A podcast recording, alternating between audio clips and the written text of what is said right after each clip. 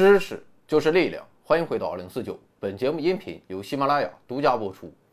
送过了 iPhone 十二和十二 Pro，今天该送 Pro Max，送出一部 iPhone 十二 Pro Max，个人认为最漂亮海蓝色，存储容量一百二十八 G。详情请查看公众号首页下方那个特别的按钮。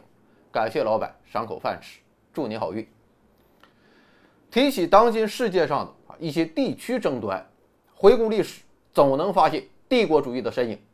是帝国主义为了维护自己的地区利益，从而人为的制造了这些历史遗留问题。而其中最具代表性的，或许就是英国殖民者所划定的印巴分治。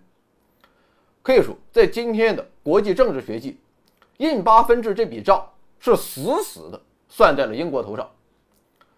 不过，我虽然是一名忠诚的无产阶级革命战士，是要与帝国主义抗争到底。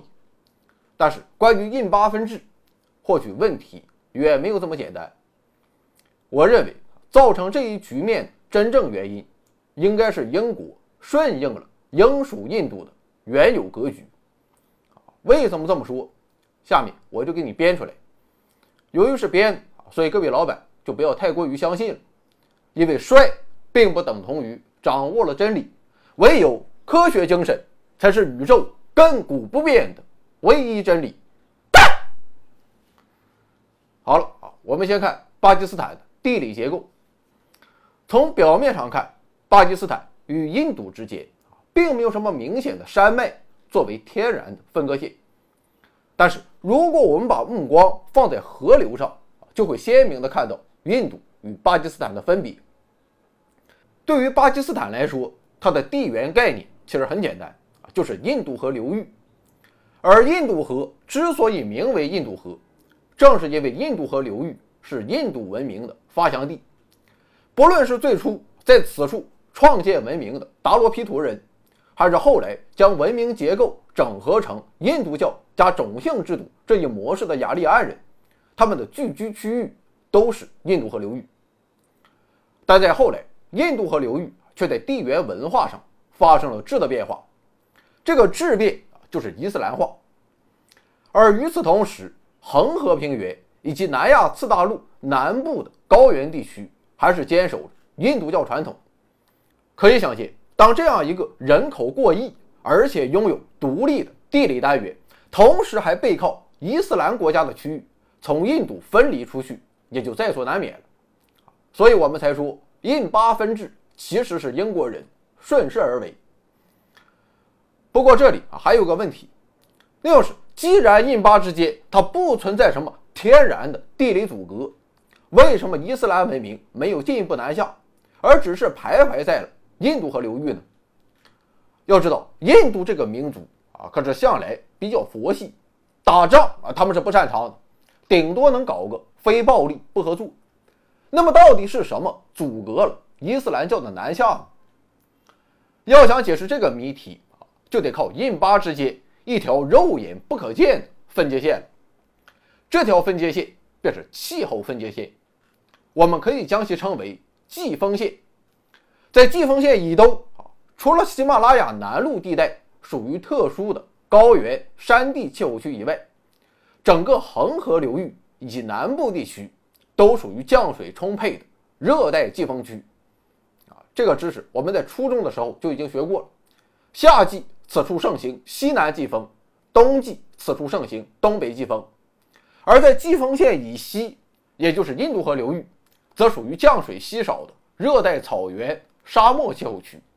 如果没有外来势力的干预，那么巴基斯坦与印度的区别，或许应该就和我国的南方与北方差不多。但是伊斯兰教的南下彻底改变了这一切。我们知道，人类在迁徙的过程中，与自己的原居住地气候类似的区域啊，总是会更容易的吸引他们的脚步。所以，当伊斯兰民族从伊朗高原和兴都库什山脉下来之后，已经适应了干旱气候的他们，自然在干旱的印度河流域如鱼得水。而当他们希望进一步渗透恒河流域，德干高原等地理单元时，就会表现出极大的气候不适应性。当然了，从个人甚至族群的角度去看，你可以选择改变自己，让自己去适应新的环境，但同时这也意味着人的地缘属性会发生根本变化。也就是说，当有小部分穆斯林选择改变自己，继续南下之后，来到新环境的他们，其实也就成为了印度教的俘虏。所以，不论占据印度河与恒河流域的族群，在种族上它是否相似，两地之间截然不同的气候环境，都有可能使得两地的居民随着时间的推移而产生族群上的分化。就这样，伊斯兰化的巴基斯坦便从印度。分裂了出去。妥了，印巴分治的问题算是说完了。按理说啊，今天就到此结束。但是为了防止你说我太水，接下来我们再聊另一个问题。这就是，既然印度河流域如此干燥，几乎没有从印度洋季风中捞到任何好处，那么这片土地为什么会养育两亿人口，同时还在历史上孕育了辉煌灿烂的印度文明？关于这个问题啊，其实情况和最早诞生人类文明的两河流域是类似的。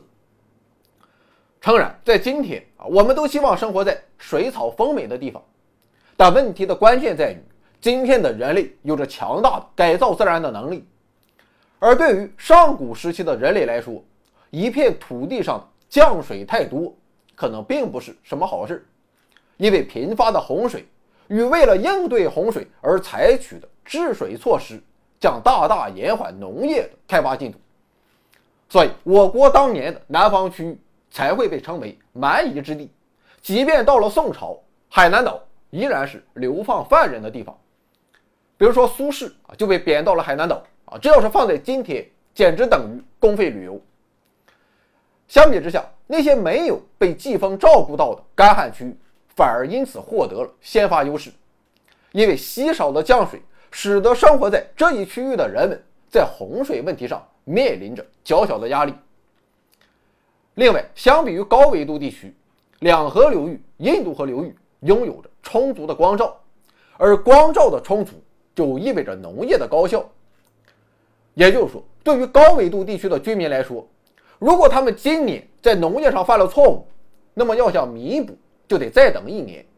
能不能活到明年，那就看命了。而在低纬度地区，人们却可以在一年的时间中进行更多的尝试，啊，反正就是干。现在吃不饱，勒紧裤腰带，再干两个月，说不定就是大丰收。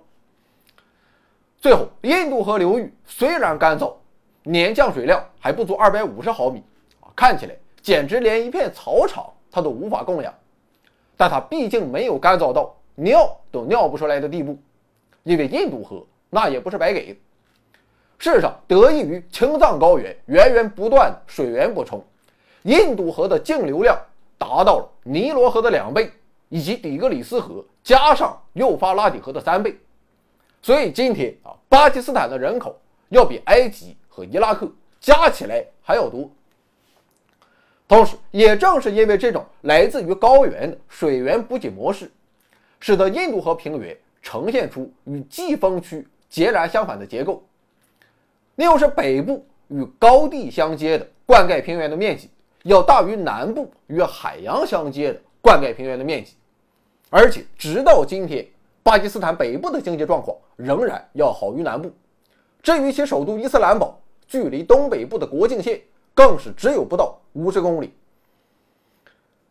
好了，今天的节目就到此为止。最后还要强调一点，虽然我们认为印巴问题的始作俑者并非英国人。但英国人也是起到了很大的推动作用，因为在英国划定印巴区域的时候，巴基斯坦并没有得到所有的印度河上游最为发达的农业区。当然了，印度方面他也是这么认为的，而这一区域便是大名鼎鼎的旁遮普。具体来看，巴基斯坦得到的是今天的旁遮普省，而印度得到的部分则是今天的旁遮普邦。那么旁遮普为什么会被一分为二？你懂的，请看下集。这里有盛世美颜，这里有天籁之音，这里有知识水平，这里更有超级大奖。欢迎疯狂关注，回到二零四九或 Back to 二零四九，我在这里等你哦。